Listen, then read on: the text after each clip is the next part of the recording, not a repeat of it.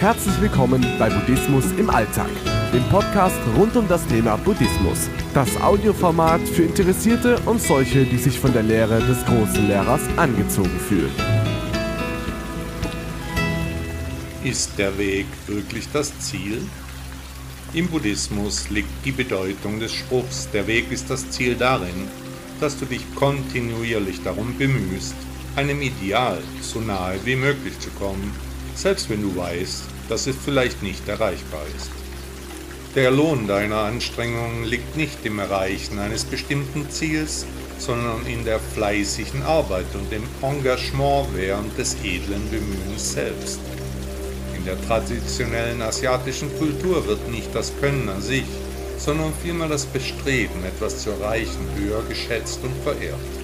Es ist weniger wichtig, etwas zu können, als sich immer wieder darum zu bemühen. Diese Sichtweise betont den wertschätzenden Prozess weit mehr als die erfolgreiche Leistung. Das Lernen und das ständige Üben wird über das Erreichen eines Endziels gestellt. Das Bemühen wird nicht nach messbaren Kriterien bewertet, sondern qualitativ, basierend auf der positiven Auswirkung des Bemühens auf den Einzelnen als Mensch. Das Üben selbst wird zum Wesentlichen erklärt, zum bedeutsamen Meilenstein auf dem niemals endenden Weg. Der Weg ist ein Kreis, es geht um die Reise selbst, nicht um das Ankommen. Der Weg ist das Ziel, ist ein Sprichwort, das dem chinesischen Gelehrten Konfuzius zugesprochen wird und das ich unter fast alle meine Texte setze. Das mache ich, um den Hörern die Worte des großen Lehrers näher zu bringen, denn es ist nicht wichtig, einen Preis zu gewinnen, sondern am Preisausschreiben teilzunehmen, das ist die wahre Leistung.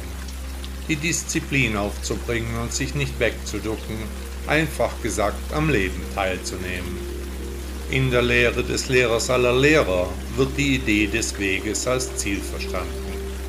Im Westen kennen wir dieses Konzept, dass die Reise selbst, also der Weg, wichtiger ist als das tatsächliche Ankommen an einem Ziel. Das gilt zum Beispiel für Wanderungen, Motorradtouren, Joggen oder Segeln. Aktivitäten, bei denen der Fokus auf dem Prozess des Unterwegsseins liegt. Dabei entsteht ein besonderes Genusserlebnis im Tun selbst, ohne dass ein weiterer Zweck dahinter steht, außer sich gerade im Nichterreichen des Ziels zu erfüllen, was die Tour beenden würde. Deswegen haben auch wir in unserem Kulturkreis einen großen Denker, der sich ganz ähnlich wie Konfuzius äußerte. So sagte Johann Wolfgang von Goethe folgenden klugen Satz, man reist ja nicht um anzukommen, sondern um zu reisen.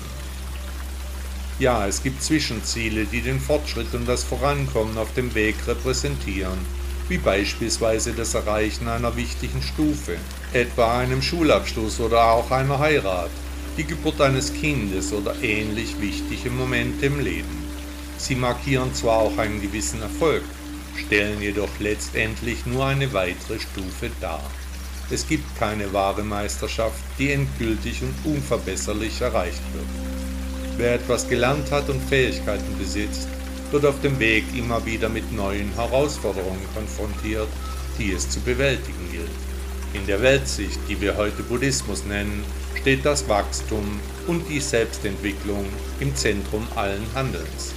Es ist eine individuelle und persönliche Reise, ganz subjektiv. Es geht nicht darum, besser zu sein als andere, sondern vielmehr darum, das Beste zu geben, das du heute sein kannst. Die äußere Form, sei es eine bestimmte Handlung oder Methode, dient lediglich als Mittel zum Zweck, um an deinem eigenen Selbst zu arbeiten. Der gewählte Weg bietet spezifische, oft kontemplative Handlungen als konkretes Werkzeug. Denn der Weg ist das Ziel. In meinem nächsten Podcast hörst du weiter, warum nur der Weg das Ziel sein kann. Buddha sagte einmal, der Weg ist nicht im Himmel, der Weg ist im Herzen. Kennt ihr meinen Blog Shaolin Rainer? Unter shaolin-rainer.de findet ihr über 1000 buddhistische Texte, Anleitungen zur Meditation und ihr kriegt auch einen Überblick über Termine. Schaut da mal vorbei, es gibt eine Menge Wissen und tolle Texte zu entdecken.